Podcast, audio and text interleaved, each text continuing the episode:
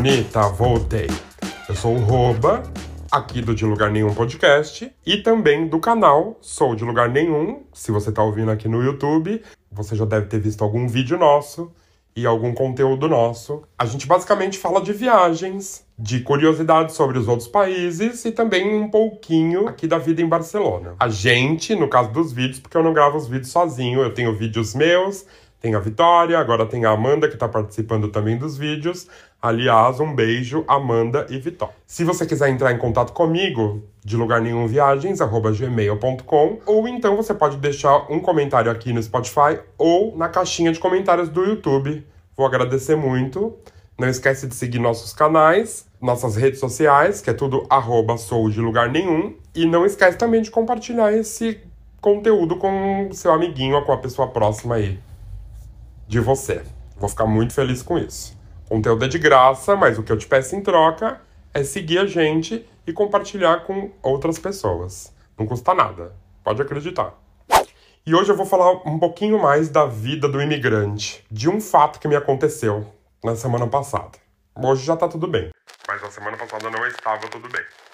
Semana passada foi estranha, porque é, mesmo estando aqui fora, eu moro em Barcelona, como eu já falei, ou como vocês já sabem, a gente acompanha as notícias do Brasil, é claro. A internet está aí, as redes sociais também estão aí, então não tem como a gente não acompanhar as notícias do Brasil. A semana já começou estranha, por quê? Tiveram alguns falecimentos de pessoas com as quais eu me identifico, amo e admirava também. A gente teve três falecimentos aí é, no Brasil na semana passada. Um deles foi do David Miranda, ou Davi Miranda, não sei como que é o nome dele, mas acho que é Davi Miranda, né? E ele morreu super jovem, com 37 anos, tava, tava doente, já fazia um tempo, internado no hospital, o que já foi uma coisa estranha por ele ser uma pessoa nova e falecer assim tão cedo, deixando filhos, o marido e uma coisa super triste e também por ser uma pessoa que luta aqui pelos nossos direitos, que lutava pelos nossos direitos LGBTQI AP+.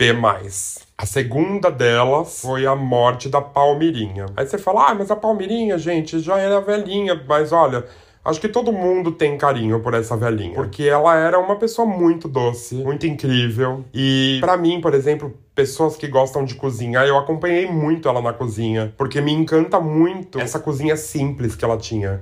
Cozinha de vó né? Então, é uma coisa triste. Eu acompanhei ela por muito tempo na TV. Eu achava ela uma fofa, uma querida. Inclusive, ela, ela parece muito com a minha avó. Eu vou falar daqui a pouquinho. Uma outra perda que a gente teve sem tamanho foi uma atrás da outra, sabe? Então, foi uma semana realmente muito estranha. A próxima perda que a gente teve foi a da Rita Lee. Que, sério, gente, se você não gosta da Rita Lee, é, não sei, talvez você não deva viver nesse mundo, ou talvez você nem esteja vivo, né? Porque é uma pessoa de grande importância, uma pessoa incrível, uma pessoa que lutou aí a vida inteira para quebrar padrões, é uma pessoa que não tinha papo na língua, que falava tudo que achava, uma pessoa que lutava pelos direitos políticos, é, desde lá de trás, na época dos mutantes, da ditadura e e um monte de outras coisas. Uma pessoa que tinha um amor incrível, que era o Roberto de Carvalho. Aliás, eu vi uma entrevista do Fantástico do Roberto de Carvalho, dia seguinte que a Rita Lee faleceu, e, gente, a entrevista é de cortar o coração. Se vocês não viram, vejam. Mas enfim, é muito triste, muito triste, muito triste ter uma perda como essa. Da Rita Lee, que já vinha lutando aí contra o câncer, já fazia um tempão, mas não aguentou e faleceu com 75 anos, eu acho. É, como disse o meu amigo Rodrigo nas redes sociais dele, eu tive muita sorte de ter vivido na mesma época que a Rita Lee. Eu faço das dele, a gente teve muita sorte de ter vivido na mesma época que a Rita Lee. Porque ela é uma pessoa muito à frente do tempo dela. Eu lembro com muito carinho, por exemplo, de quando eu era criança e a gente ouvia muita rádio, porque não tinha internet, né? eu tenho 45 anos. Então, nos anos 80, a Rita Lee e o Roberto de Carvalho, eles eram uma máquina de hits por exemplo. Então sempre tinha uma música da Rita Lee tocando nas rádios. E isso era sempre, isso era constante. Ou seja, eu fui crescendo com a Rita Lee. Resumindo, é uma dor que a gente sente estando aqui do outro lado do oceano. Não tem como não sofrer com notícias do Brasil. Mas teve uma, uma perda que eu quero falar para vocês, eu quero contar para vocês, na verdade, mas do meu ponto de vista imigrante. No dia seguinte, depois da, do falecimento da Rita Lee, eu perdi a minha avó, que é uma pessoa que eu amava muito, que eu amo muito. E o que tem a ver isso com a minha vida de imigrante? Foi a primeira vez que isso aconteceu comigo. É a primeira vez que eu perco alguém estando tão longe. É a primeira vez que eu perco alguém com a incapacidade de é, ir me despedir. A minha avó já estava internada, ela teve um problema no intestino e ela fez algumas cirurgias. Ela já era velhinha, minha avó tinha 91 anos, ela ia completar agora e ela estava sofrendo. E não, eu não estou lamentando por eu não ter conseguido ir para o Brasil, é, porque minha avó e nunca mais eu vou. Não, não é isso, gente. A minha avó deixou de sofrer. E nessa parte eu tô bem. Eu não queria que ela sofresse. Agora, como imigrante, eu poderia ter ido, se eu morasse no Brasil, visitar minha avó no hospital. Eu poderia ter ido fazer companhia para minha avó no hospital. Eu poderia ter ido falar para ela que eu amava ela pela última vez. E eu não consegui. Ela ficou internada alguns dias, acho que umas duas semanas. E nesse tempo eu estava vendo passagem para ir para o Brasil.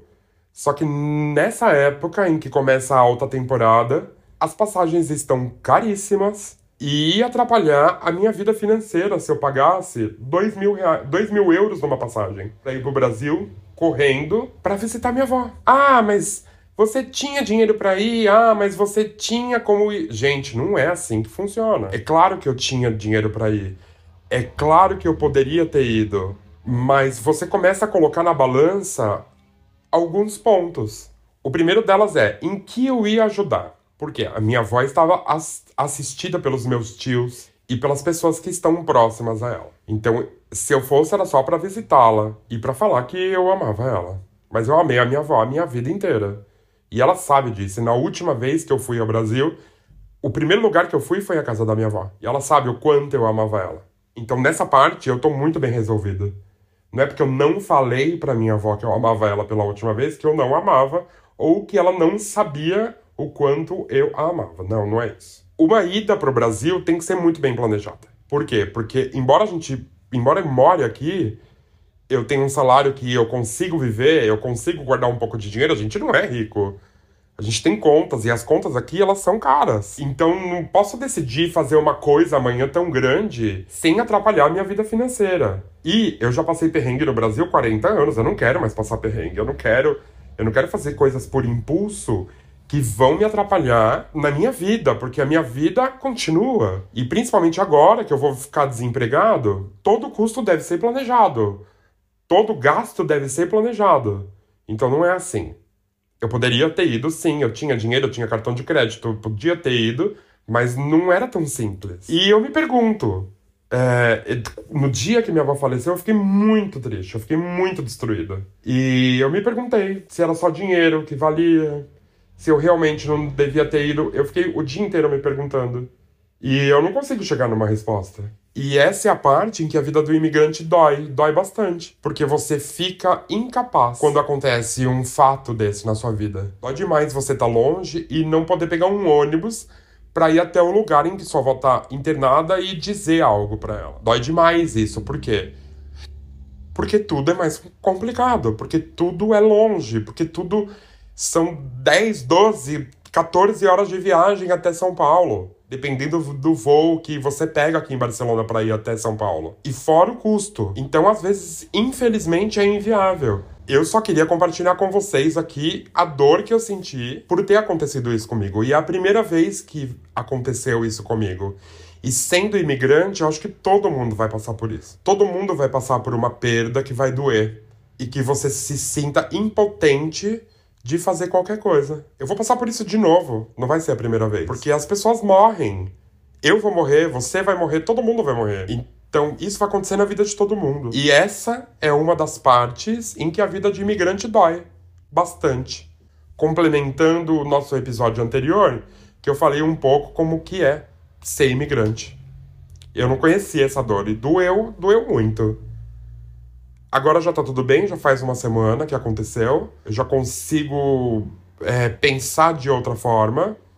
E hoje eu vejo que realmente ia me atrapalhar muito financeiramente, porque eu tenho planos, eu tenho planos de comprar uma casa, eu tenho planos de endireitar a minha vida.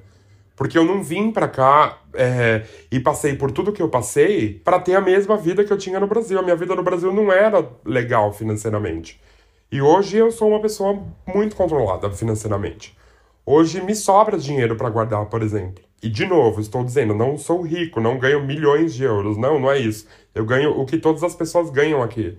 Porém, o custo de vida, o poder de compra aqui é diferente. Você consegue guardar, nem que for um pouquinho de dinheiro todo mês, para planejar um futuro melhor para você, para ter planos, para fazer coisas legais no ano que vem, por exemplo. Eu queria ir para o Brasil. Eu queria ir para o Brasil para ficar dois meses, para ver todo mundo que eu amo, com calma e dividir o meu tempo com as pessoas. E nesse tempo estava incluído a minha avó. Eu queria passar um tempo com ela, mas as coisas não acontecem do jeito que a gente planeja, às vezes. E tá tudo bem.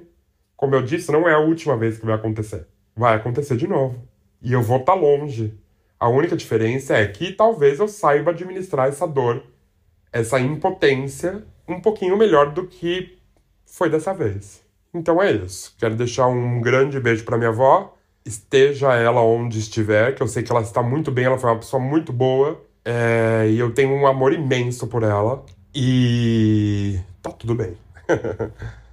Quero deixar um beijo, um abraço para vocês também.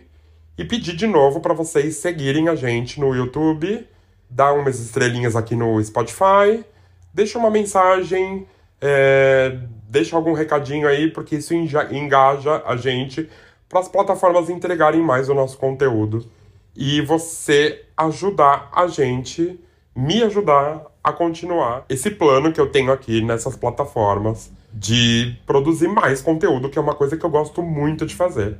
Porém que eu não ganho um centavo ainda, nem no YouTube e nem no Spotify. No Spotify acho que é até mais difícil, né? Tenho amigos que fazem podcast há anos e nunca ganharam nada. E a gente se vê no próximo episódio. Um abraço de novo e um beijo. E fui.